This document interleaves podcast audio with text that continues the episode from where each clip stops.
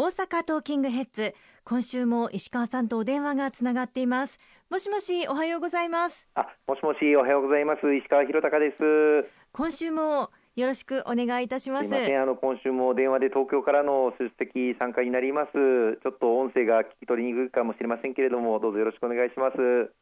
新型コロナウイルス対策に関しての最新情報など、えー、お話伺っていきたいと思いますが、はい、まずはですねあの先週もお話しいただきました緊急経済対策について、はい、はい、全体像をお話しいただけますか？あそうですね。あの先週も少し概略をご紹介をさせていただきましたけれども4月の7日の日に政府対策本部として総理から今回の新型コロナウイルスについて緊急事態宣言があの発動されました、まあ、7つの都府県に対して発動されて地元大阪そして関西では兵庫県も対象になったわけなんですけれども合わせてこの4月7日の日に、まあ、これまでの緊急事態宣言が発出される前の日本の経済状況を踏まえてこの新型コロナウイルス感染症の緊急経済対策を決定をいたしました、はい、事業規模としては GDP の2割に相当します。108兆円を超える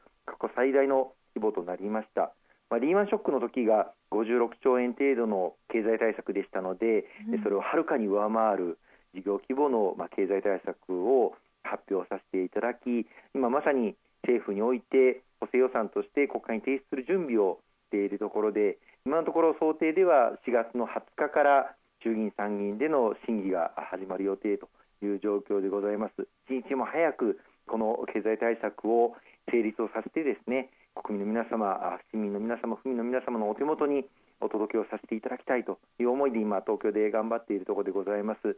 しかしあの今あの経緯を申し上げさせていただいた通り今回の経済対策はあくまでも緊急事態宣言が出される前の日本の経済状況に照らして政府・与党で積み上げてきたものでございますので、はい、緊急事態宣言が出された後も刻一刻と感染状況また日本の経済状況も変化が続いておりますそうした変化に合わせて、まあ、今回第一弾としての補正予算を成立を目指して取り組みますけれども必要に応じて第2の矢第3の矢というものを矢継ぎ早に放ってまいりたいというふうに決意をしているところです。まあ、その前提で今回の緊急経済対策第1弾のまあ概要を紹介をさせていただきますと、はい、5つの柱からなっております。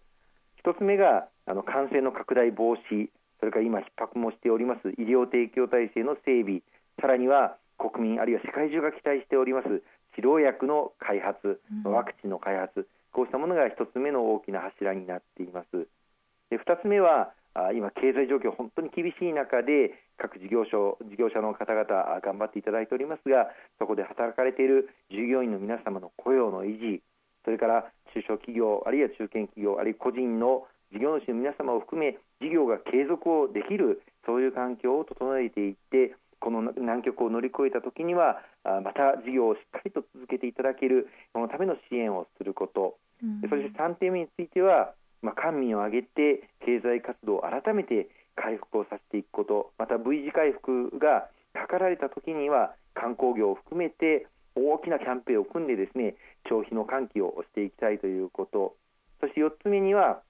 強靭な経済構造の構築。例えば中国にサプライチェーンを依存していたがゆえに国内に入ってくることがなかなか難しくなってしまった。マスクとか、消毒液こうしたものを日本の国内で生産できるような拠点の整備を改めてやっていくこと、また喫緊に必要となっていますような人工呼吸器、こうしたものの生産体制の強化、こうしたものも盛り込まれているところです。最後に今後の備えとして今後この新型コロナウイルス、刻一刻と変化をしておりますのでそれに柔軟に対応できるような予備費というものも備えられております。まこうした計5つの柱からなっているということをご紹介をさせていただきたいというふうに思います。これらの事業をしっかり進めるための必要経費として今2020年度補正予算案で総額16兆8057億円の補正予算が組まれておりましてこの成立早期成立に向けて国会で全力を挙げて取り組んでまいりたいと思います。なかなか収束というのは予見できない状況が続いているかというふうに思いますけれども感染防止策について詳しく教えていただけますか？はい。あの一つ目の柱でありますあの感染防止策ですけれども先ほど申し上げました通り今感染者の急増が続いている中で医療提供体制これをしっかりと強化をしていく必要があります。あの東京においては特に著しく感染者が増えている中で重症の患者さんに対してきちっとした診療体制、医療体制、まあ、ベッド等を確保していく、まあ、そのためには一定の、まあ、軽症の方にはあホテルなどの宿泊施設にお移りをいただくといった措置がもう始まっております。これは大阪でも始まっておりますが、はい、そのためにご協力いただくホテル、宿泊施設の方々に対する支援というものもやっていく必要があります。さらにはあの今回、院内感染もあの確定しておりますので、はい、こうした院内感染を防ぐためにオンラインとか電話での診療あるいは服薬指導というものをしっかりできるような程度システムを構築していくということへの予算もこの中に盛り込まれております。さらにはあの